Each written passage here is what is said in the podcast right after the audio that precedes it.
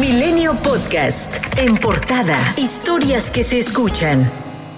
Se superó la cifra de los 9.000 nuevos contagios por COVID-19, algo que no sucedía desde el 18 de febrero. Se agregaron al reporte 9.452 casos nuevos y 266 defunciones para dar un total de 234.458 muertes. Según señaló el presidente Andrés Manuel López Obrador, el repunte de contagios de coronavirus en varios estados del país se da principalmente entre jóvenes al relajar las medidas, tal como lo dijo la jefa de gobierno Claudia Sheinbaum, quien reconoció que en la Ciudad de México hay un aumento en las hospitalizaciones. Es menor la edad de las personas que están entrando hospitalizados, menor el número de, eh, de lamentables fallecimientos. Sin embargo, López Obrador descartó que haya un incremento en los fallecimientos. Porque ya se avanzó con la vacunación. Entonces sí ayuda mucho vacunarnos. Por su parte, Rosa Isela Rodríguez, secretaria de Seguridad, informó que la vacunación anti-COVID en ocho municipios fronterizos de Coahuila y en uno de Nuevo León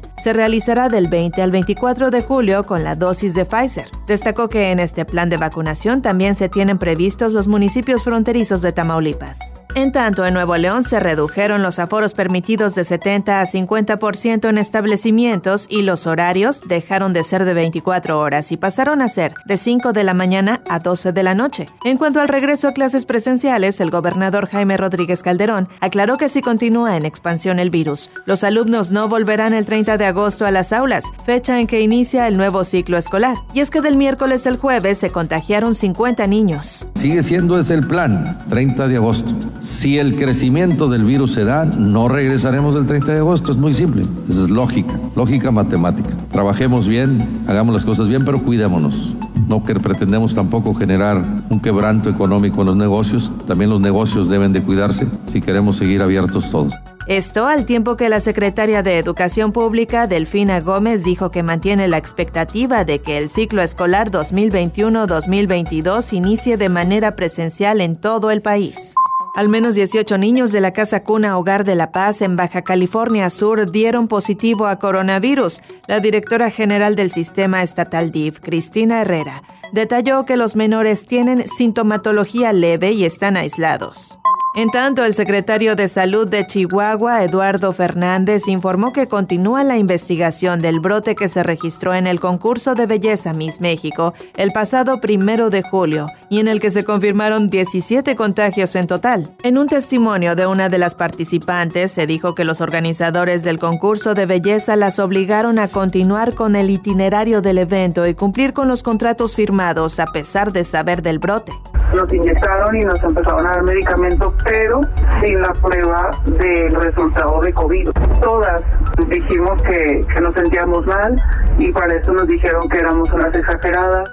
Los activistas Adrián y Brian Levarón presentaron una denuncia ante la Fiscalía General de la República contra el agente del ministro público federal que pretende vincular a proceso a la anestesióloga Marisa Brito por delitos contra la salud por haber comprado seis ampolletas de fentanilo para atender pacientes con COVID en un hospital privado de Iguala Guerrero. Brian Levarón señaló que la denuncia es porque las autoridades han tratado como una criminal a la especialista que ha probado que tiene la licencia para adquirir el fármaco y se vio obligada a comprarlo debido al desabasto que existe en el país.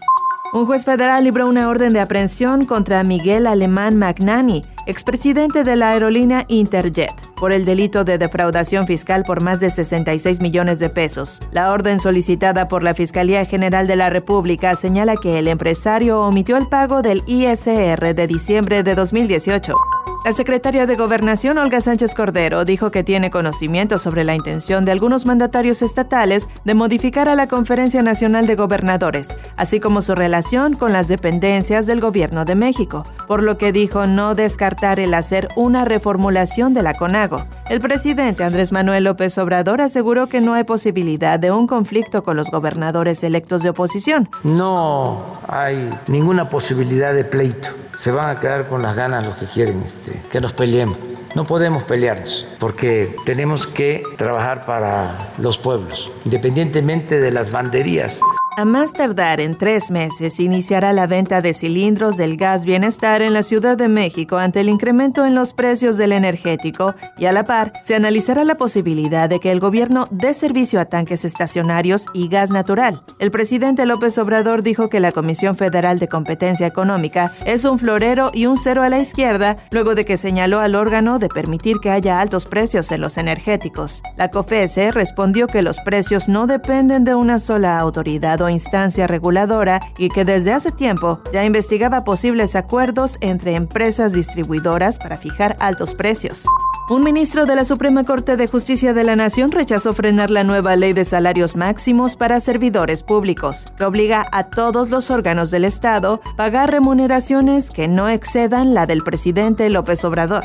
La representante comercial de Estados Unidos, Catherine Tai, se reunió con la secretaria del Trabajo y Previsión Social, Luisa María Alcalde Luján, donde la funcionaria del país vecino del norte insistió en que México debe cumplir e implementar los compromisos que tiene bajo el Por su parte, Alcalde Luján expresó que el nuevo modelo laboral mexicano también tiene como objetivo mejorar el poder de negociación de los trabajadores y que estos puedan ejercer el derecho a defenderse a través de un sistema de justicia laboral imparcial e independiente. Milenio Podcast.